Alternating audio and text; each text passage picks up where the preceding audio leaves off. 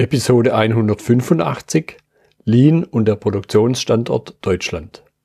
KSN2Go. Herzlich willkommen zu dem Podcast für Lean-Interessierte, die in ihren Organisationen die kontinuierliche Verbesserung der Geschäftsprozesse und Abläufe anstreben, um Nutzen zu steigern, Ressourcenverbrauch zu reduzieren und damit Freiräume für echte Wertschöpfung zu schaffen, für mehr Erfolg durch Kunden- und Mitarbeiterzufriedenheit, höhere Produktivität durch mehr Effektivität und Effizienz an den Maschinen, im Außendienst, in den Büros bis zur Chefetage. Heute habe ich Hans-Jürgen Klassen bei mir im Podcastgespräch. Ausnahmsweise sitzt er mir sogar gegenüber. Er hat über 25 Jahre japanische Insiderkenntnis. Hallo, Herr Klassen. Hallo, guten Morgen. Klasse, dass es heute funktioniert. Jetzt habe ich schon einen halben Satz zu Ihnen gesagt, stellen Sie sich aber gerne nochmal in zwei, drei Sätzen ein bisschen ja, intensiver vor. Also wie gesagt, mein Name ist Hans-Jürgen Klaassen und äh, ich habe 27 Jahre meines Lebens in, in Japan verbracht. Das ist circa die Hälfte sogar meines Lebens und habe da ähm, ja, sehr viel Erfahrung gesammelt zum Thema Toyota oder Toyota Produktionssystem oder eigentlich noch besser formuliert Toyota Management System. Das ist auch meine eigentliche Expertise. Und die stützt sich vor allem auf eine langjährige, mehrjährige Tätigkeit bei einem japanischen Zulieferer von Toyota, mhm. der das System perfekt, perfekt gibt's gar nicht, aber sehr, sehr gut implementiert hatte. Mhm. Und dann vor allem, das war sehr, sehr wertvoll, ähm, ein langjähriges Mentoring, würde man sagen, mhm. durch einen älteren Toyota-Mitarbeiter, der ein ehemaliger Assistent war von Taichi Ono, dem bekannten, berühmten Begründer, wie er ja in der Literatur dargestellt wird, des Toyota-Systems.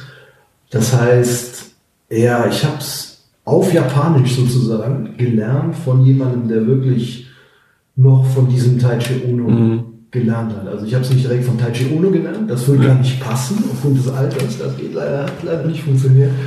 Aber zumindest von jemandem, der, ja, der noch aus der, aus der alten Schule mhm. sozusagen kommt. Und das waren sehr, sehr hilfreiche Einblicke in, in, die Art und Weise, wie das System entstanden ist, wie es wirklich vor Ort gelebt wird, in, in den japanischen Werken von Toyota ja. und seinen ja. Zulieferern. Und wie es dann auch weitergetragen wird zu anderen Unternehmen im Ausland. Ja. Und äh, im Moment, also ich bin selbstständig als ja, Unternehmensberater und meine Mission ist es, dieses System, was auch allgemein als Lean bezeichnet wird, dieses System halt in Deutschland, in Europa, mhm. vor Ort zur Anwendung zu bringen, was nicht einfach ist. Kann ich mir vorstellen. Ja, das kann ich mir absolut vorstellen. Ich, ich denke, für, für die, die Menschen, die sich mit dem Thema Lean intensiv beschäftigen, die haben, glaube ich, schon ein gewisses Sendungsbewusstsein, oder? Ja. Also nehme ich für mich selber in Anspruch. Das muss man haben. Wenn das ja. jemand nicht hat, dann würde ich sagen, ist er gar nicht, gar nicht geeignet für dieses genau. Thema. Das ist vollkommen richtig. Ja. Gut, jetzt haben wir heute ein, ein Thema uns vorgenommen, wo vielleicht auf den allerersten Blick jetzt Lean gar nicht vorkommt, mhm. nämlich welche Rolle wird Produktion oder spielt Produktion heute in Deutschland, auch in Zukunft? Und welche, welche Veränderungen sind notwendig, damit es weiter so sein wird? Beziehungsweise was habe ich überhaupt davon? Mhm. mhm. Ja. Also es gibt ein, ein Zitat, das habe ich in Erinnerung. Ich bin mir jetzt nicht mehr so ganz sicher, von wem es eigentlich kommt, aber es ist von dem Sakichi Toyota kommt, dem Toyota, dem, dem Gründer des, des Stammunternehmens mhm. oder von seinem Sohn, dem mhm. Kiichiro Toyota. Und zwar hat einer von den beiden, glaube ich, gesagt, die Produktion oder die Fertigungsindustrie ist die Quelle menschlichen Fortschritts. Mhm. Und ich denke, da ist was dran. Ja. Also es mag jetzt nicht die einzige Quelle sein, es gibt sicherlich noch andere, aber es ist eine wichtige mhm. Quelle. Und wenn man mal schaut, auf die, auf die Entwicklungsgeschichte von Volkswirtschaften. Hm. Es gibt kaum ein Beispiel für eine Volkswirtschaft oder ein Land, eine Nation, die es geschafft hat, zu einem hochentwickelten Land zu werden, die ohne eine große Fertigungsindustrie das geschafft hat. Mhm. Also es hat angefangen natürlich in Großbritannien, England, Die erste industrielle Revolution ging dann nach Europa, Belgien kam relativ früh, Deutschland kam dann danach, ähm, USA, da hat man das auch erlebt. Und dann im asiatischen Raum, das erste Land, was sich modern entwickelt hat, war Japan. Mhm. Und auch in Japan war der, die, die Basis dieser Entwicklung war die Fertigungsindustrie. Mhm. Und ist es eigentlich immer noch. Ja. Und dann kamen andere Länder hinzu, Südkorea, Taiwan, China. Überall stand die, die Fertigungsindustrie im Zentrum mhm. Der wirtschaftlichen Entwicklung. Ja. Als Motor des Wirtschaftswachstums, als Motor auch der, der Beschäftigung, ja. als Beschäftigungsgarant. Und ein, Länder, die eine, eine breite Mittelschicht haben, haben in der Regel auch eine größere Fertigungsindustrie. Und, und die Fertigungsindustrie bietet halt für, ja, für, für, sage ich mal, normal talentierte, durchschnittliche Menschen, wie, wie, wie mich selbst zum Beispiel, mhm. Einen guten Arbeitsplatz, gute, sichere Arbeitsplätze, die auch ein, ein vernünftiges Einkommen garantieren. Mhm. Das heißt auch die Möglichkeit, aufgrund dieses Einkommens eine Familie zu gründen, ähm, sein Leben zu gestalten, ein, ein Haus zu mieten oder eine Wohnung zu mieten, unter Umständen zu kaufen. Das sieht man gerade in, in der Region hier. Mhm. Die, die, wenn Sie hier durchfahren, das fällt mir jedes Mal auf, die kleinen Dörfer, die man hier sieht, kleine Orte, überall finden Sie auch Industriestandorte. Überall ja. gibt es eine Fabrik im Dorf, sogar im Schwarzwald, auf der Schwäbischen Alb, überall. Ja. Und in diesen Regionen wie hier, da ist auch die, ähm, die Gesellschaft noch in Ordnung, wenn Sie so wollen. Mhm. Da gibt es eine breite Mittelschicht, ähm, da gibt es einen ja, relativ hohen Wohlstand. Ähm, Familien werden gegründet. Es funktioniert. Und überall dort kann man auch beobachten, wo das wegbricht, wo die Fertigungsindustrie ja, wegfällt.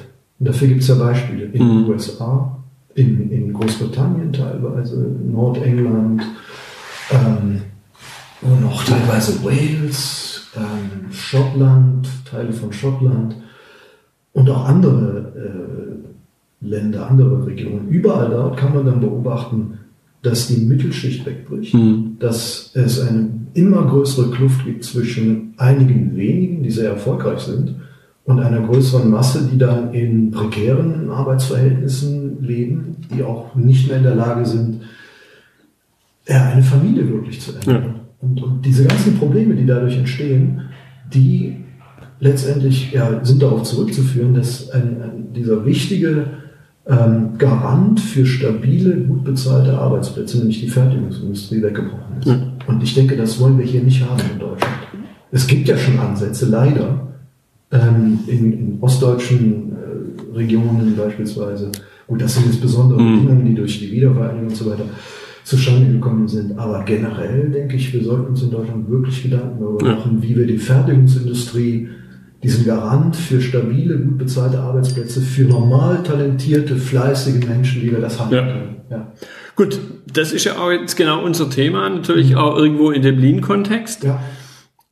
Und wir erleben ja auch zum Teil, wie halt Produktion aus Deutschland wegwandert, mhm. zum Teil manchmal zurückkommt, dann wieder wegwandert, wenn ich jetzt mal Adidas äh, als Stichwort nehme. Mhm. Die Frage ist aber, wie gelingt eine Veränderung, eine notwendige Veränderung, um den mhm. Standort attraktiv zu halten. Und natürlich sind wir zwei da leicht lean geprägt. Ja. Das heißt, äh, unter dem, unter der Überschrift, mhm. Was kann Lean dazu beitragen? Mhm. Also ich denke, dass Lean da sehr, sehr viel zu beitragen kann. Denn Lean oder dieses Toyota Produktionssystem oder Managementsystem oder wie man das nennen will, sorgt dafür, dass es, dass die Produktion oder generell ein Unternehmen einfach besser, mhm. effizienter wird. Wenn Sie konsequent jeden Tag hingehen und sich anschauen, was haben wir noch an Verschwendung in unseren Prozessen? Und da findet man viel, mhm. auch bei Toyota. Wenn Sie zu, zu, Toyota gehen und fragen, habt ihr noch Verschwendung? Das sind die Ersten, die sagen, auf jeden Fall. Mhm. Riesige Verschwendung. Und dann fangen die an, herunterzubeten, eine Litanei mhm. von, von mhm. Problemen, wo es überhaupt nicht gut ist. Aber die sagen auch, wir haben eine ganz klare Vision. Wir wissen, wo wir hinwollen. Wir wollen nämlich so schnell und so effizient werden, dass ein Kunde morgens ein Auto sich individuell, ein Produkt sich individuell konfiguriert und dass er das dann in wenigen Stunden mhm. abholen kann und dass wir dieses Fahrzeug dann sozusagen als Unikat, also Losgröße 1, mhm so schnell wie möglich, kostengünstig zu einem angemessenen Preis in hervorragender Qualität für den Kunden fertigen können. Mhm. Da will man hin und dafür ist man weit entfernt. Mhm. Also auch bei Lieferzeiten von zwei bis drei Wochen wäre das in diesem Verständnis noch richtig schlecht. Ja. Aber man hat den Anreiz, sich dahin zu bewegen. Und jedes Unternehmen, das das so macht, das sich wirklich vorstellt, wo wollen wir hin und wie können wir uns dieser, diesem Ideal oder dieser Vision in kleinen Schritten, meinetwegen auch in größeren Schritten, das gibt es ja auch, mhm. aber kontinuierlich, konsequent, jeden Tag verbessern, annähern.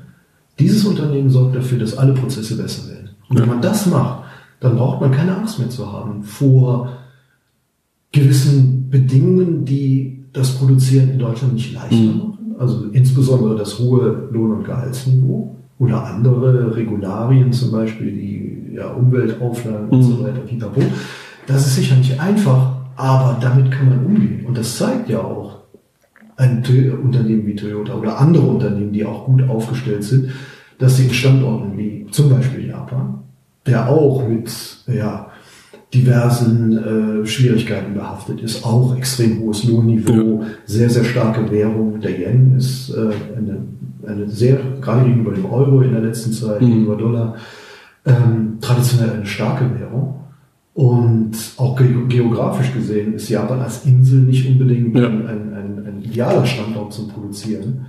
Aber mit diesen Bedingungen kann man umgehen. Mhm. Und das ist nicht alles. Und es ist äh, auf der anderen Seite nicht wenn man, wenn man all diese Verbesserungen, wenn man diese Konsequenz auch an den Tag legt, dass man sich ständig mit den Prozessen beschäftigt und die verbessert, dann besteht auch keine Notwendigkeit, ähm, immer wieder zu schauen, wo können wir denn billiger produzieren. Denn letztendlich, wenn Sie mal überlegen, Sie, Sie können nicht ewig, der Planet ist begrenzt mhm. und die Erde ist rund, also ja. eigentlich banal, aber Sie können nicht ständig woanders abwandern, ja. hinwandern. Also ja. irgendwann, dann gehen sie nach Polen, dann sind sie in der Ukraine, in Kasachstan und irgendwann sind sie ganz durch ja. und ganz rum und sagen dann, wo können wir denn noch billig produzieren? Und es gibt keinen wirklich günstigen, geeigneten Standort. Das heißt, und da, da kommt noch hinzu, andere machen das auch. Ja. Das ist kein wirklicher Wettbewerbsvorteil.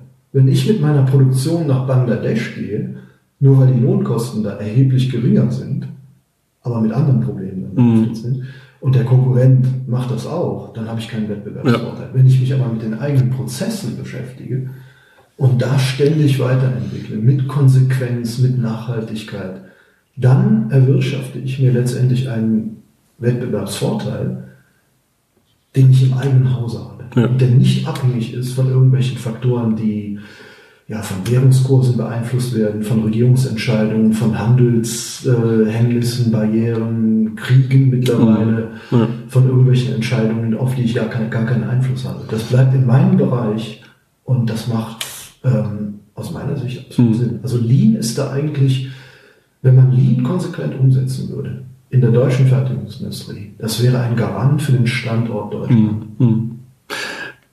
Jetzt begegnet mir immer wieder und ich könnte vorstellen, Ihnen wird es ähnlich sein, wenn Sie in Deutschland unterwegs sind, immer mal wieder die Aussage, ja, dieses japanische Zeugs mhm. funktioniert bei uns nicht. Oder? Ist, ist im Grunde eine, eine sehr übliche Aussage. Ja, sofort. Und wenn man aber dann mal, und ich glaube, da habe ich ja mit Ihnen jemand sehr, sehr Wissendes aus erster Hand am Tisch, wenn man aber mal ganz genau reinguckt, mhm dann ist es ja gar keine typisch japanische Mentalität. Recht, ja. Allein wenn ich mir so einen Aspekt wie Fehlerkultur mhm. anschaue, wenn ich einen Fehler gemacht habe, ihn zugebe, mhm. offenbare ich ja was mhm. von mir und was ich jetzt so als Außenstehender mhm. über Kulturkreise weiß, dass jetzt halt im asiatischen Kulturkreis so dieses Gesicht verlieren, ja. äh, Fehler zugeben, Nein sagen, ja nicht mit in die Wiege gelegt wird. Da haben Sie vollkommen recht. Also kulturell gesehen ist, es gibt, gibt ein, oder eine äh, Anthropologin, die ähm, sich interessanterweise schon während des Krieges, des Zweiten Weltkriegs mit Japan beschäftigt hat. Eine Amerikanerin. Und die hat den Spruch geprägt, Japan hat eine Kultur der Schande. Mhm. Damit ist tatsächlich gemeint, was Sie gerade beschrieben haben, dass man eher schaut, dass die Dinge, die man falsch macht, als Person oder auch als, als Gruppe, also mhm. beispielsweise als kleine Gruppe in einem Unternehmen, in einer mhm. Organisation oder als Abteilung oder als Unternehmen generell, dass die nicht an die Öffentlichkeit Mhm. Nicht, dass die von anderen nicht gesehen werden. Und das ist eigentlich das Gegenteil einer funktionierenden Fehlerkultur. Ja, und, und Und Toyota oder die anderen guten Unternehmen, die sie finden dort, Ja. die haben aber eine funktionierende Fehlerkultur. Das heißt, Genau. die haben diesen Umgang, dass sie sagen, Fehler bei uns, Fehler kommen natürlich vor, aber Fehler werden nicht von Menschen verursacht, nicht von Mhm. Mitarbeitern verursacht. Also es kann sein, dass Mitarbeiter Fehler machen, aber die Ursache ist dann nicht der Mitarbeiter, sondern die Ursache ist die Führung des Mitarbeiters oder die Ausbildung des Mitarbeiters. Kann es sein, dass er nicht entsprechend oder genügend adäquat geschult worden ist, trainiert worden ist. Ja. Das heißt, das ist automatisch immer eine Managementaufgabe, eine Führungsaufgabe. Und dieser, dieser offene Umgang, und transparente und auch effektive Umgang mit Fehlern, wo auch dann äh, Mitarbeiter gelobt werden, wenn sie sagen, hier, hallo, und sich melden, ich habe hier was entdeckt, hier ist was schiefgelaufen. Dieser Umgang mit Fehlern, das ist unternehmensspezifisch. Das heißt, äh, man hört, wie Sie richtigerweise sagt, man hört ganz oft das Argument, ja, ja, das funktioniert nur in Japan. Das ist japanische Kultur. Oder das ist Kultur. Kultur ja, aber das ist Unternehmenskultur. Nicht Landeskultur. Und diese Unternehmenskultur ist entstanden, weil sich bestimmte Führungskräfte im Unternehmen bemüht haben, diese Kultur aufzubauen. Diesen, diesen offenen, konstruktiven, transparenten Umgang mit Fehlern. Und man sieht ja mittlerweile, ähm, Beispiel Toyota, das ist ein global aufgestelltes Unternehmen. Es gibt Werke in, in, auf nahezu allen Kontinenten, ist Asien, Amerika, in Europa auch. Und dieses System funktioniert dort auch. Das mag jetzt nicht auf absolut demselben Niveau funktionieren wie in Japan, auch weil es natürlich eine zeitliche, Genau. einen zeitlichen Unterschied gibt. Ja. Wenn ich in, England ein Werk aufbaue, dann brauche ich eine gewisse Zeit, um den Leuten dort verständlich zu machen, was es geht, um, ja, um, um sie Erfahrung sammeln zu lassen vor Ort. Das heißt, diese zeitliche Entwicklung, um ein, ein richtig hohes Niveau zu erreichen, die durchläuft jeder Standort. Aber das System funktioniert. Ja. Das Toyota-System funktioniert in jedem, in jedem Standort, auch in schwierigen Standorten. Zum Be- Beispiel, ähm, es gibt ein, ein großes Werk in, in Durban in Südafrika, ähm, was sicherlich nicht der leichteste Standort ist. Und dieses Werk existiert seit äh, Jahrzehnten, also ist schon in Zeiten der Apartheid gegründet worden. Da funktioniert es auch. Ja. Das ist eigentlich ein gutes Zeichen dafür, dass es nichts mit Landeskultur hat, Ja. zu tun hat, sondern mit Unternehmenskultur. Ja. Die Frage, kann ich mir vorstellen, der eine oder andere Zuhörer, die denen jetzt durch den Kopf geht, ist, okay, wie schaffe ich es? Wa- wa- Was kann ich tun? Weil Fehler hat ja auch ein bisschen was mit Schwäche zu tun. Und jetzt sind wir, glaube ich, hier auch in unserem westlichen Kontext eher stärkenorientiert. In bestimmten, in bestimmten Kontexten wird es auch ganz stark propagiert. Konzentriere dich nicht auf deine Schwächen, konzentriere dich auf deine Stärken, um das zu verbessern. Da ist meine Wahrnehmung, Toyota konzentriert sich doch eher auf die Schwächen. Ja, ja. Und daraus abgeleitet, okay, was habe ich davon, beziehungsweise da dann welche Fehler, und da würde ich es dann schon als Fehler bezeichnen, machen jetzt deutsche Unternehmen, wenn sie sich nur auf ihre Stärken konzentrieren. Ja, das ist ein schwieriges Thema. Das ist nicht einfach. Denn wir sind von unserer Erziehung her, auch die, die, die Schulbildung, wir sind so erzogen, denke ich, dass wir unsere Stärken in den Vordergrund stellen sollen und dass wir möglichst nicht unwissend oder, oder Fehler machen oder schwach darstellen. Das, ich kann mich an meine Schulzeit erinnern, da war ein Lehrer, der hat mir mehrfach gesagt, pass auf, Klassen, ähm, wenn du gefragt wirst und du weißt in diesem Moment keine richtige Antwort, ist egal, immer reden. Möglichst reden, reden, reden, eloquent auftreten, dann merken die anderen gar nicht, dass du nichts weißt. Und das ist ja, das ist ja fatal. Ja. Dann wird man ja, wenn man das wirklich konsequent fortsetzt, man wird zu einer Art Betrüger.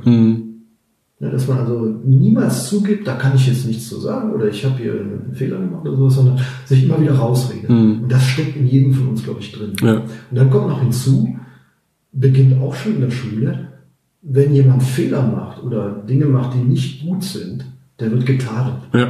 In Unternehmen ist es genauso. Und die Frage ist immer, wer war das? Bei Toyota fragt man, warum ist das passiert? Ja. Mehrfach. Dieses Ja. berühmte fünfmal Warum-Fragen oder x-mal Warum-Fragen. In Deutschland fragt man lieber x-mal, wer war das? Wo ist der Schuldige? Und das ist ein Hindernis. Das heißt, wenn man das abstellen möchte, dann bedarf es ein, eines ziemlich radikalen Umdenkens, vor allem bei den Führungskräften im Unternehmen. Dann muss man damit aufhören, bei Fehlern und Problemen, die immer wieder auftauchen, zu fragen, wer war das? Und man muss aufhören, das Mitarbeitern vor Ort in die Schule zu schieben oder die verantwortlich zu machen. Ja, und, Das ist, das ist wirklich ein, wenn man eine funktionierende Fehlerkultur haben möchte, ist das ein absolutes No-Go. Mhm. Das geht nicht. Man, sobald Sie einen Mitarbeiter persönlich verantwortlich machen für ein Problem, wird der sich beim nächsten Mal nicht mehr damit melden. Der wird versuchen, das irgendwie selber auszugleichen, zu verdecken, zu vertuschen. Und wenn Sie das haben, dann haben Sie keine Fehlerkultur. Dann funktioniert das nicht. Dann können Sie auch nicht verbessern. Wie will man verbessern, wenn man gar nicht merkt, dass Fehler entstanden worden Ja. ist? Und wenn jeder Mitarbeiter es selber macht und anders macht, und Sie kriegen auch keinen Standard. Das heißt, ganz, ganz wichtig für, für Lean, das können Sie sicher bestätigen, Lean fängt an, ein, ein funktionierender Wandel zu einem Lean-Unternehmen oder einem, einem Toyota-ähnlichen Unternehmen ist ein Wandel im Führungsstil. Ja. Ja, ein, ein, ein entpersonifizierter Umgang mit Fehlern und Problemen und immer wieder die Frage, warum ist ein Problem entstanden und dann auch der, der Dank und der Lob gegenüber jedem Mitarbeiter, der sich meldet und sagt, hier, hier ist was schiefgelaufen. Damit fängt es an. Ja. Und aber glaube ich eben dann auch nicht die Führungskräfte selber mit der Verantwortung allein zu lassen, weil im Grunde äh, gibt es ja zwei Möglichkeiten. Entweder der Mitarbeiter wusste es nicht, wie es richtig geht, dann ist ein Ausbildungsthema, wo ein ganz großer Anteil bei der Führungskraft liegt, oder er im Extremfall, er wollte es nicht, dann ist es meiner Ansicht nach aber trotzdem wieder ein Führungskraftthema, weil die Führungskraft ihr es versäumt hat, dem Mitarbeiter zu erklären, was dann die Folge ist. Absolut, ja. So, das heißt, im Grunde komme ich aus der Nummer nicht raus als Führungskraft. Und jetzt muss ich an der Stelle aber selber ja unter, unter Umständen unterstützt werden, weil die wenigsten werden im Backofen äh, als zur Führungskraft gebacken oder wachen nachts auf und, und sind dann am nächsten Morgen, sondern auch da brauche ich dann die Unterstützung. Und, und ich glaube, auch da darf man die Menschen auch nicht allein lassen. Weil, weil, weil sonst verlagere ich im Grunde nur einen Teil der Verantwortung auf jemand anders, der dann unter der Last zusammenbricht. Vollkommen richtig. Ja. Da begehen wir auch einen Fehler hier in Deutschland, dass wir denken oder glauben, dass Menschen, die studiert haben und dann in ein Unternehmen kommen, dass die nahezu, also ich will jetzt nicht sagen nahezu automatisch, aber eigentlich prädestiniert sind, Führungsaufgaben sehr früh zu übernehmen. In relativ jungen Jahren, ohne größere langfristige Berufserfahrung. Und das ist ein Irrglaube. Da, das ist natürlich schwierig, das zu ändern, weil auch bei den jungen Leuten eine gewisse Erwartungshaltung da ist. Aber auf der anderen Seite, wenn Sie mal schauen, bei Toyota ist es so, da ist, gibt es kein Beispiel dafür, zumindest in, in der japanischen Toyota-Welt. Das mag im Ausland ein bisschen anders sein, weil da die, wenn man einen neuen Standort aufbaut, dann muss man ein bisschen schneller agieren, Ja. als, als wenn man längerfristig planen kann. Aber in Japan ist es so, ähm, die Vorstellung, dass jemand mit 22, 23 Jahren von der Universität kommt und dann nach ein, zwei, drei Jahren eine Führungsrolle übernimmt, ist unvorstellbar. Unvorstellbar. Das Und die Erwartungshaltung ist wahrscheinlich auch nicht da. die Erwartungshaltung ist eine ganz andere. Die Erwartungshaltung ist, wir stellen jemanden ein, der ähm, engagiert ist, der für Veränderungen offen ist, der ähm, ja einen, einen Blick und ein Talent hat, ähm, Dinge zu verbessern. Da schaut man bei der Auswahl der, der neuen Mitarbeiter, auch der neuen halt von der Uni kommenden Ja. Mitarbeiter, da schaut man genau hin und dann erwartet man halt gute Grundkenntnisse. Also mit anderen Worten Mathematik, äh, Japanisch, also Muttersprache in diesem Fall, dann noch Englisch, aber weniger Konversation, als viel mehr lesen, Texte lesen Ja, und verstehen ja. können und so. Diese Dinge werden, darauf wird geachtet und alles andere findet dann im Unternehmen selber statt. Das heißt, die Führungskräfte werden über einen längerfristigen Prozess im Unternehmen gezielt, die, die potenziellen neuen Ja. Führungskräfte, Ja. gezielt ausgebildet. Und in der Regel vergehen bis man zum ersten Mal eine, eine Führungsrolle übernimmt für ein kleines Team, vergehen gut und gerne sieben, acht, neun und mhm. schon zehn Jahre mhm. oder mehr sogar. Ja. Aber in diesem Falle ist es auch so, die Führungskräfte, die so entstehen, die haben dann Erfahrung, mhm. Die sie einbringen können. Und die sind auch dann von den Mitarbeitern akzeptiert. Ja. Die Mitarbeiter merken, der ist gut, der hat sich qualifiziert und der wird nicht aufgrund von irgendwelchen Seilschaften Führungskraft, sondern ja. der wird Führungskraft, weil er wirklich engagiert ist, gute Ideen hat und auch menschlich in der Lage ist, ein Team zu führen. Ja. Das heißt, die Akzeptanz ist erheblich höher. Mhm. Und ein Unternehmen, das, das jetzt diesen Lean-Weg beschreiten will, sollte sich vor allem auch über die Personalauswahl und die Personalentwicklung Entwicklung Gedanken. Mhm. Das, das fällt in der Regel ja. aus, ja. außen vor. Da kommt Lean wird ja immer noch weitestgehend auf die Produktion bezogen. Mhm. Also hat sich ein bisschen verändert. Es gibt Lean in Development, bla, bla, ja. alles mögliche, Lean in den inneren Bereichen. Klar, alles gut und schön. Aber Lean ist ein umfassendes Managementsystem. Und da muss alles zusammenpassen. Jedes kleine Rädchen im, im Uhrwerk muss, muss passen und stimmen und richtig laufen.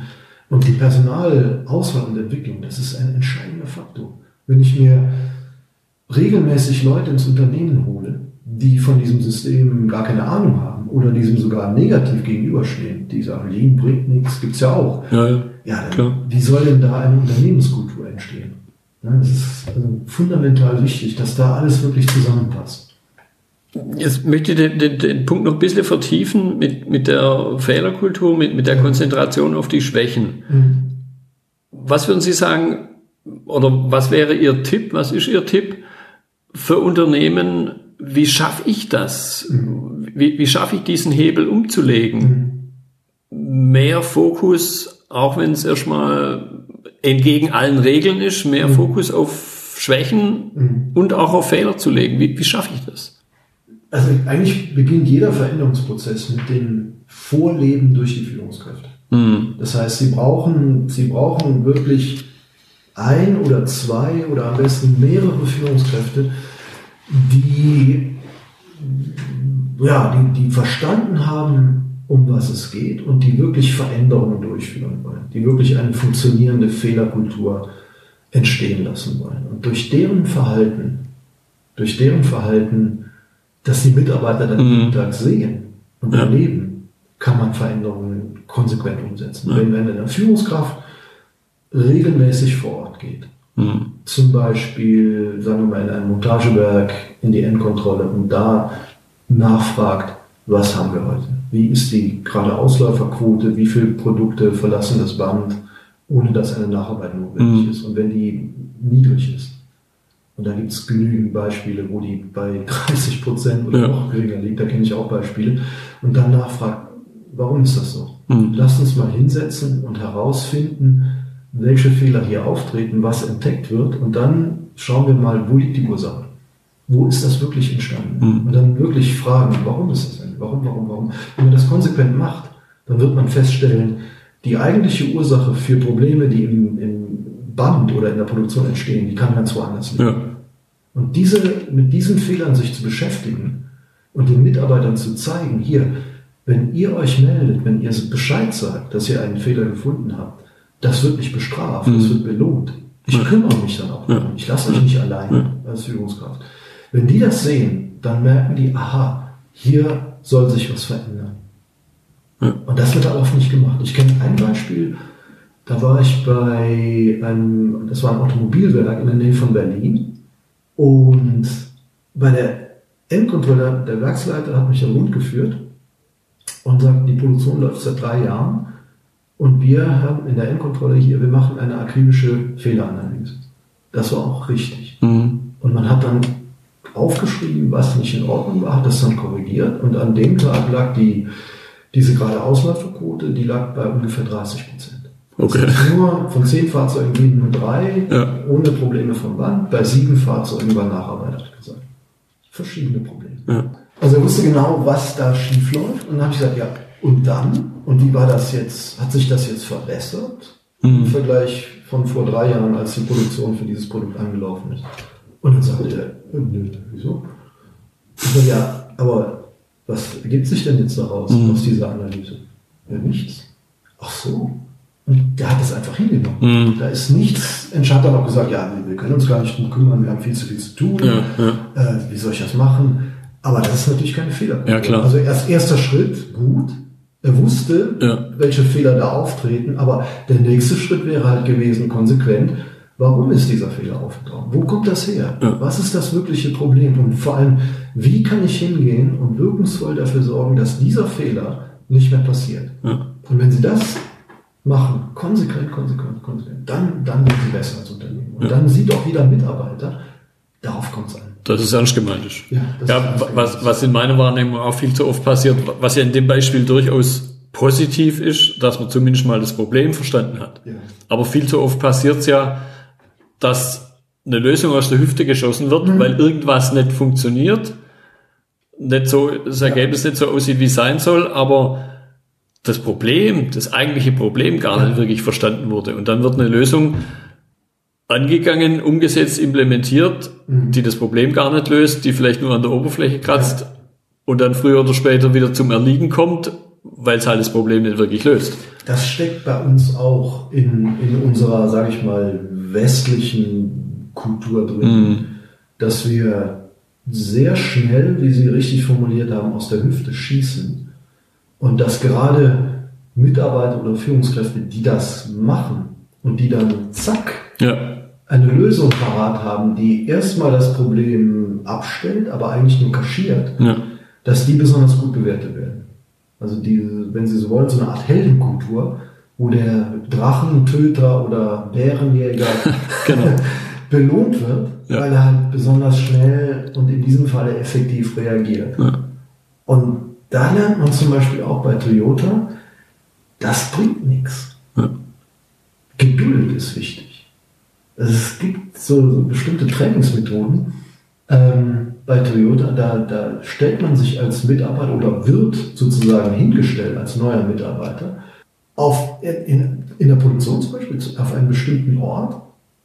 Und dann heißt es hier, beobachte mal diesen Arbeitsplatz. Mhm. Jetzt nicht für die nächsten 15 Minuten, sondern für die ganze Schicht. Der berühmte Kreidekreis. Ja, acht Stunden. Ja. Und dann komm bitte und habe 50 Verbesserungsvorschläge, mhm. wie man das effektiver, mit weniger Verschwendung gestalten kann. Und dann denkt man natürlich immer, bitte was? Acht Stunden hier stehen, 50 Verbesserungsvorschläge, aber das geht. Und wenn man das macht, wenn man so trainiert wird, dann entwickelt man einen ganz, ganz, einen ganz anderen Blick für Prozesse. Und am, am Anfang im Jahr war ich, ich war immer fasziniert von der Fähigkeit von, von älteren Mitarbeitern, ähm, Dinge zu entdecken in, in regulären Abläufen, wo ich gar nichts gesehen mhm. habe. Also zum Beispiel auch in, in, bei Robotern. Die, die waren in der Lage, Roboter zu beobachten und dann herauszufinden, wo diese Roboter wirklich verschwenden im Prozess. Mhm. Für den Laien, sage ich mal, am Anfang sieht das so aus. Boah, super, funktioniert alles wie, wie in einem Uhrwerk, wie am, wie am Schnürchen ja. in Wirklichkeit. Da war eine Sekunde Stillstand, ja. da war das nicht gut synchronisiert da findet man ganz viel, aber diesen, diesen Blick zu entwickeln, das ist auch eine, ja, eine längerfristige mhm. Aufgabe und auch wieder ein Führungsthema. Da muss ich ja. mir Zeit nehmen. Ja. Also prinzipiell, Sie können sagen, Lean oder dritter Produktionssystem, wie immer man das nennen will, das steht und fällt mit der Führung eines mhm. Unternehmens. Mhm. Die Führung muss das wirklich wollen, die muss committed sein, wirklich, und das nicht als Projekt verstehen, sondern ja. als nachhaltiges Unternehmenssystem, was im Prinzip das Unternehmen in die Zukunft tragen wird. Für, für alle Ewigkeit. Ja. Das ja, ist kein Projekt. Das ist ein, ein für alle Ewigkeit. Genau. Wo, wo Sie, wo Sie gerade das Stichwort Projekt genannt haben, ein, das eine charakteristische Merkmal von Projekt ist ja, okay, Anfang hat's immer, egal was ich mache, aber ja. auch dieses Ende. Ich entsinne mich in dem Kontext an eine Diskussion, die wir vor ein paar Jahren auf einem Stammtisch, auf einem Lean-Stammtisch in Stuttgart geführt hatten, wo irgendwie die Fragestellung in den Raum kam, wann ist denn ein Unternehmen lean? Mhm. Und dann haben wir da ein bisschen rumdiskutiert und irgendwann kam dann einer auf die absolut richtige Idee, ja, im Grunde in dem Augenblick, wo ich glaube, es zu sein, mhm. habe ich schon verloren. weil ja in dem Augenblick dann je, jeder Antrieb auch verloren geht, ja. besser werden zu wollen. Ja. Und das ja ein fundamentales Element ist, mhm. ständig besser werden zu wollen. Und in dem Augenblick, wo ich glaube, es, ich bin's, mhm. habe ich verloren. Ja, oder? Absolut. Also der, mein alter Lehrmeister da in, in, in Japan, mhm. der würde sagen, interessanterweise der Begriff Lean ist kaum bekannt in Japan. Ja. Aber wenn, wenn das, wenn es halt entsprechend formulieren würde und sagen, ja, wann ist denn ein Unternehmen wirklich Lean? dann würde der sagen, ja nie. Mhm. Geht nicht. Genau. Dann komm doch mal mit. Ja. Wenn, wenn, du glaubst, dass es Lean Ich zeig dir mal, wo es nicht Lean ist. Ja. Überhaupt nicht. Ja. Und einer, ein anderer, der, das war der, ein, ein Mitarbeiter von dem, äh, dieser OMCD-Abteilung, wie sie damals hieß, und ja. Taichi, oder dieses, diese interne Verbesserungs-, Operations Management Consulting Division. Mhm. Der hat mir mal erzählt, ähm, ja, mein Ideal ist eigentlich ein Fischhändler. Mhm. Wie, wie Fischhändler. Dann hat ja überlegt doch mal, in, in Japan gibt es in jedem kleinen Ort gibt's ja. Fisch ist halt ja. Hauptnahrungs- oder Grundnahrungsmittel, eines der Grundnahrungsmittel, sehr beliebt. Und die, dann sagt er, die Fischhändler, die, das ist ein ideales Geschäftsmodell. Die haben keine Bestände, die gehen morgens zum Fischmarkt ja. in der Früh und die kennen ihre Kunden, das heißt, die kaufen da ein und wissen ganz genau, was ich hier einkaufe, ist am Abend weg. Ja. Da bleibt nichts übrig, wenn sie es gut machen. Ja. Das heißt, die gehen dahin, die bezahlen, die haben ihre Bestände, kommen nach Hause, beginnen irgendwann morgens um neun mit dem Verkauf und gegen 18 Uhr können die Kasse schließen, können nachzählen, haben einen sofortigen Cashflow in der ja, Kasse ja. und haben keine Bestände mehr. Okay. Und super zufriedene Kunden. Ja. Da wollen wir hin. Da, das ist der ideale Zustand und davon sind wir weit entfernt. Ja, ganz, ganz weit. Ja, aber auch dieser Punkt äh, Kundenorientierung kommt mir meiner Ansicht nach immer viel zu kurz, wenn, wenn ich mal, wenn man sich dann einfach mal nur meinetwegen auf Unternehmensseiten im mhm. Internet bewegt und äh, da mal guckt, okay, was wird denn in dem Kontext geschrieben? Mhm.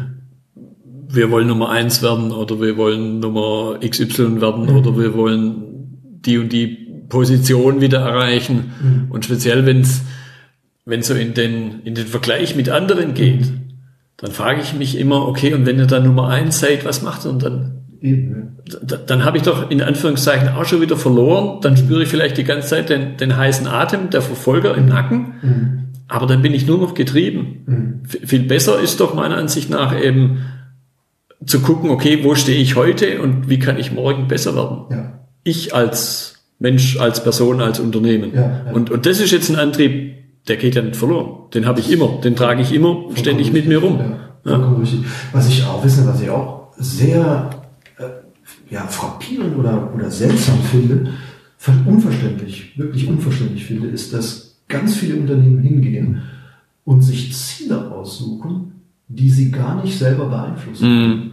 Also das fängt an beim Shareholder Value. Ja. Das Konzept ist unlogisch, denn den, den Aktienpreis kann ich als Unternehmen nicht direkt beeinflussen. Ich kann einen Einfluss ausüben dadurch, dass ich gute Gewinne erziele, aber der Aktienkurs hängt von ganz vielen Faktoren ab. Und wenn, wenn in dem bestimmten Jahr, wo ich gerade einen Rekordgewinn erwirtschaftet habe, wenn in diesem Jahr ein Börsencrash stattfindet und die Aktien fallen um 50 Prozent, ja. dann wird meine Aktie auch fallen. Ja. Allein aufgrund dieser irrationalen Panikreaktion an den Märkten. Ja.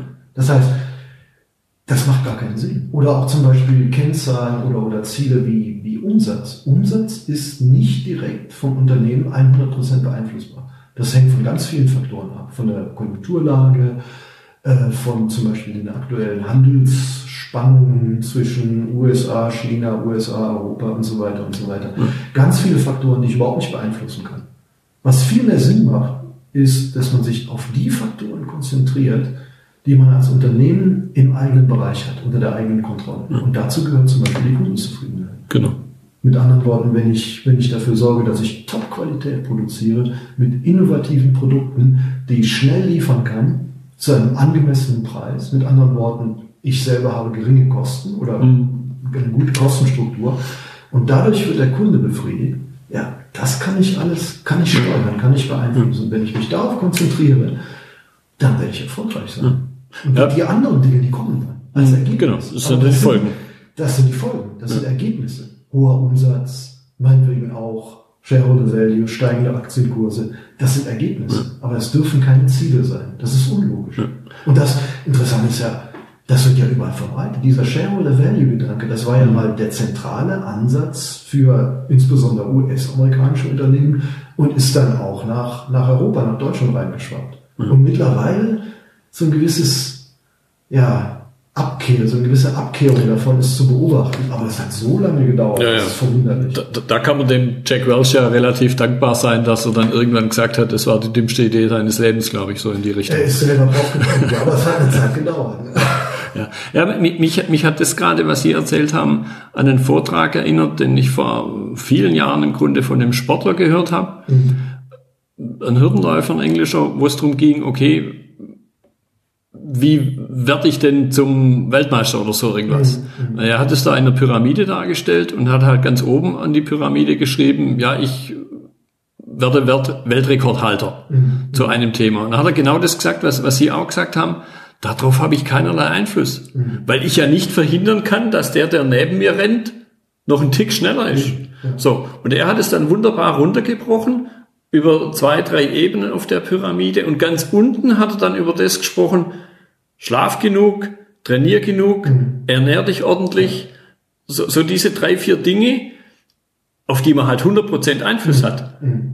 wo einem kein anderer ins reinspuckt, mhm. reinspucken kann. Und ja. dann hat er gesagt, dann sind die nächsten Dinge die Folge. Mhm. mhm. Und wenn ich das möglichst gut mache, dann ist die Wahrscheinlichkeit sehr klein, dass jemand anders schneller rennt wie ich. Absolut. Ja. Und dann ist mir auch einigermaßen sicher mhm. dieser Weltrekord.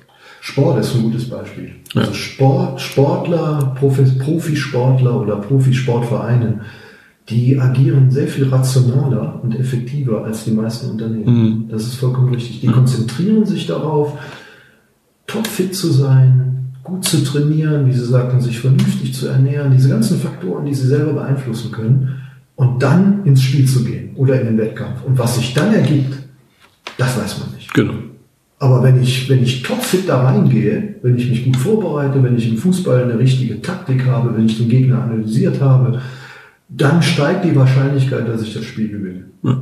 So ist es. Aber ob ich das letztendlich gewinnen werde, selbst bei einem Ballbesitz von 80 Prozent, ja. weiß man nicht. Genau. Das kann alles Mögliche passieren. Der Schiedsrichter, den kann ich nicht beeinflussen. Andere Faktoren, Glück, Zufall. Es ist einfach zu viel. Aber als Unternehmen oder als, als äh, eine, eine Organisation, auch ein Individuum, was, was Dinge schaffen will oder, oder Ergebnisse erreichen will, da muss ich mich einfach auf das mhm. konzentrieren, was ich selber beeinflussen kann. Alles andere macht keinen Sinn. Gut, ich guck mal so ein bisschen in die Richtung Uhr. Wir sind schon über 40 Minuten raus. Ich glaube, wir könnten noch, äh, noch Stunden möglicherweise uns unterhalten. genau. Vielleicht, vielleicht zum Abschluss so eine Frage wenn jetzt jemand zuhört und sagt, mit dem entsprechenden Einfluss und sagt, hey, ja, ich habe es verstanden, ich will da was tun, mhm. was wäre denn Ihr Tipp für den Start? Was, was, was kann mhm. jemand machen, der jetzt nicht bloß irgend, vielleicht irgendwo ein schlaues Buch gelesen hat, mhm. wo dann wieder jemand aus unserer eigenen Zunft halt äh, was Schlaues vom Stapel gelassen hat, mhm. sondern, sondern was kann jemand selber auch da wieder machen, ja, ja. der sagt, ich, ich möchte hier in meinem Unternehmen was verändern. Was ist da Ihr, Ihr abschließender mhm. Tipp? Ah, da gibt es viele Sachen, die man machen kann. Also ein, eine Sache, die, ähm, die sehr für den Anfang sehr effektiv ist, mhm. als Augenöffner, sind ist es sich selber mal einen Eindruck zu vermitteln, wie das bei wirklich gut funktionierenden Lean-Unternehmen vor Ort mhm. aussieht. Und da gibt es ähm, Möglichkeiten nach Japan zu reisen, die ich auch selber mit zum Beispiel Südwestmetall, mit dem Unternehmensverband, mhm. Unternehmerverband in Baden-Württemberg organisiere, ähm, circa zweimal im Jahr. Und wir haben die Beobachtung gemacht, dass die Führungskräfte oder die Mitarbeiter, die an diesen Reisen teilnehmen und dann in einer Woche in Japan intensiv bei sieben bis acht Unternehmensbesuchen sehen, wie das wirklich vor Ort aussieht, wie es gelebt wird, mhm. wie die Führungskräfte agieren, das kann man alles sehen und erleben, ähm, dass die dann zurückkommen und, und extrem motiviert sind mhm. und sagen, das will ich auch bei mir haben. Das ist ein guter Start, aber das ist beileibe nicht alles. Dann muss man schauen im eigenen Unternehmen, dass man, wenn man selber Führungskraft ist, dass man dann die, die, die, die Weichen stellt für die Veränderungen. Mhm. Und das beginnt damit, dass man wirklich versteht, dass Lean kein Projekt ist. Ja. Das, wenn man das einmal beginnt, damit einmal beginnt, das ist nur ein Weg. Ein Weg, der einen immer weiter an dieses Ideal eines perfekten Unternehmens heranführt. Aber man weiß, Perfektion gibt es nicht. Ja. Und deshalb wird man dieses Ziel mit hoher Wahrscheinlichkeit oder mit, mit, mit Sicherheit eigentlich nie erreichen. Mhm. Aber der Weg ist wichtig. Ja. Dieses Heranarbeiten, dieses Verständnis muss da sein. Und ähm, ja, wenn man, wenn man selber nicht diese Führungskraft ist, also selber nicht CEO oder Geschäftsführer in einem Unternehmen ist, aber trotzdem Dinge verändern will, man kann im eigenen Bereich beginnen, man kann relativ schnell gute Ergebnisse erreichen, sollte dann allerdings nicht aufhören und Mhm. sollte immer wieder schauen, dass, dass das von, auch von anderen gesehen wird Ja. und diese Botschaft halt einfach weitervermitteln. Sodass äh, hoffentlich dann wünschenswerterweise, dass äh, die Führung des Unternehmens aufmerksam wird und sagt, ja, das wollen wir jetzt im ganzen Unternehmen haben. Diese, diese effektiven Prozesse ohne Verschwendung, mit wenig Verschwendung, funktionierende Fehlerkultur und so weiter, das wollen wir haben. Aber es beginnt eigentlich immer mit der Einsicht und dann dem Commitment von Persönlichkeiten Mhm. Unternehmen. Ja. Also es, am Anfang ist das personenbezogen. Sie brauchen, in Japan hat man mir immer gesagt, man braucht einen Verrückten. Einen Verrückten, der das wirklich will. Und auch in Japan ist es gibt genügend Beispiele dafür, dass Mhm. dieser Verrückte sich dann aufgerieben hat, weil letztendlich das Verständnis und die Unterstützung aus dem Top-Management Mhm. nicht kam. Ja. Ist aber zumindest mittelfristig notwendig, um das wirklich zum Leben zu erwecken im ganzen Unternehmen. Ja, aber auch da, auch da gilt die Regel von vorhin, wenn ich nicht verrückt genug bin, Mhm. und das ist das Einzige, auf das ich wieder Einfluss habe. Wenn ich nicht verrückt genug bin, Ja. auf die anderen habe ich den Einfluss nicht. Ich kann nur mit meinem eigenen Wirken die anderen, den, den Kontext auch zu verändern, die Menschen selber werde ich nicht verändern können. Ja, das stimmt. Das erleben Sie, Sie sind ja auch Familienvater. Das erleben Sie als Eltern auch. Ja. Sie, können den Kindern äh, hundertmal sagen, tu das nicht oder tu dies. Das hat wenig Einfluss. Wenn Sie aber vorleben, wenn Sie zeigen, wenn Sie als, als Vorbild dastehen und Ihr Verhalten den Kindern gegenüber zeigen, dadurch, dass Sie halt, dass Sie nicht rauchen, dass Sie, dass Sie fleißig sind, dass Sie äh, ordentlich sind und so weiter, alles Mögliche. Ja. Wenn Sie das vorleben, irgendwann kommen die Kinder dann drauf und machen das auch so. Da bin Genau. ich, davon bin ich felsenfest Ja. überzeugt. Und genauso ist es im Unternehmen. Sie, Genau. Sie, Sie können hunderttausend Mal den Mitarbeitern sagen, hier, mach das nicht, tu das nicht. Viel effektiver ist es vorzuleben. Und das wiederum, das habe ich in Japan bei den wenigen guten Unternehmen, die es da gibt. Es ist Mhm. nicht so, dass die alle gut sind. Mhm. Wenn man immer denkt, Japan, die Japan AG heißt es ja. Nee, nee, nee. Das sind ganz wenige. Leane Unternehmen in Japan muss man auch da mit der Lupe suchen. Hm. Aber die Unternehmen, die, die es da gibt, da können Sie beobachten, die Führungskräfte dort, die verhalten sich entsprechend. Mhm. Wenn die morgens oder egal wann zur Firma gehen, die wissen ganz genau, ich werde jeden Tag, jede Sekunde von den Mitarbeitern beobachtet. Und die nutzen das. Ja. Wenn da irgendwas, habe ich ganz oft erlebt, irgendeine eine Schraube liegt auf dem Boden oder irgendein Blatt Papier, ein kleines Papierschnitzelchen, der Werkleiter geht hin und bückt sich, Mhm. hebt das auf. Ja. Und sagt dann nicht, wer war das, warum liegt das hier, sondern hebt es einfach auf. Und die. Mitarbeiter sehen das. Oder es gibt, äh, es gibt CEOs, die gehen morgens ähm, durchs Werk mit einem Besen Hm. und fegen, Ja. um zu zeigen, ohne, ohne was zu sagen. Die gehen einfach nur da durch und, und, und machen, räumen ein bisschen auf, um den Mitarbeitern zu zeigen, hier, Ordnung und Sauberkeit ist das A und O. Das ist der Start von einem guten. Produktionssystem oder von Lean. Das ist das absolut unterste Niveau, aber das ist mir wichtig, das liegt mir am Herzen. Und das sehen die Mitarbeiter. Ja, ich, ich kenne mindestens zwei Unternehmen, kleinere Unternehmen, Inhaber geführt, wo es keine Putzfrau gibt für die Sozialräume, Das ist gut. wo alle inklusive Chef dran sind, Toiletten putzen. Das ist gut. Da kann man vom Fußboden essen Ja. und jeder überlegt sich zweimal, wenn mal was daneben geht, ob ich das jetzt lasse oder ob ich es halt wegwische, weil irgendwann bin ich selber in der Situation, es Ja. machen zu müssen und dann bin ich da froh, wenn die anderen Kollegen und Kolleginnen Absolut, ja. das nicht machen. Das sind so einfache Maßnahmen, die man eigentlich überall einführen könnte. Das wäre zum Beispiel, wissen Sie, wo das richtig wünschenswert wäre in Deutschland? In Schulen. In Schulen, Ja. wenn die Kinder, und das ist tatsächlich in Japan so, Ja. und da, das ist vorbildlich, Die, die Schule, wo mein Sohn in Japan hingegangen ist, die Grundschule, da gab es nur einen Hausmeister. Mhm. Und die Toilettenreinigung, die Reinigung des Hofes, der Klassenzimmer und so weiter, das wurde alles von den Kindern selber gemacht. Ja. Und das führt aber auch dazu, dass mit diesen Einrichtungen dann entsprechend umgegangen wird. Ganz anders als hier. Aber so entsteht eine Kultur. Und äh, eigentlich sind mittelständische Unternehmen, kleinere Unternehmen, die sind prädestiniert, dieses Lean-System wirklich zum Leben zu erwecken. Ja. Wo sie auch den, den Unternehmer oder die, die Familie des Unternehmers noch im Hause haben, die ja äh, auch in, in vielen Fällen hoch angesehen sind, Mhm. bei den Mitarbeitern in der Region auch, und die wirklich auch Dinge verändern wollen, Ja. die auch dafür sorgen wollen, dass das Unternehmen langfristig existiert. Für die Mitarbeiter, für den, für den Ort, wo das Unternehmen ansässig ist. Also eigentlich die besten Voraussetzungen und die könnten Dinge umsetzen. Wobei man an der Stelle fällt mir dann wieder ein anderes Extrembeispiel ein, wo ich sage, da ist er übers Ziel hinausgeschossen, wo dann der Inhaber sich an einem Samstag mit seinem Hausmeister hingestellt hat und die Werkstatt aufgeräumt hat. Ja, Das ging dann am Montagmorgen auch wieder in die Hose, weil dann keiner mehr was gefunden hat und Ja. weil natürlich auch da dann, ja, der Chef kümmert sich drum. Das ist, ist dann wieder die ähnliche Situation, wie wenn Reinigungspersonal käme. Ja. Also da muss man schon auch Genau. nicht, der, der macht das so, oh, wir können ja alles vermögen. Genau. Der Chef kümmert sich. Nee, das ist nicht richtig. Genau. Da muss man aufpassen. Ja, das stimmt. Gut. Ich fand das ein klasse Gespräch. Ich könnte mich äh, wahrscheinlich noch Stunden mit Ihnen unterhalten. Ja, macht Spaß. Äh, Ich hoffe, die, oder ich bin ganz sicher, die Zuschauer werden sich da freuen. Ich schreibe dann auch in die, in die Notizen zur Episode Ihre Kontaktdaten rein, Ja. falls der ein oder andere vielleicht sich für eine Japanreise interessiert, Ja, dann, ja dann kann er da Ich komme auch gerne vorbei Kontakt und aufnehmen. das vor Ja. Ort. Also, Gut, Herr Klassen, ich danke Ihnen. Ja, vielen Dank.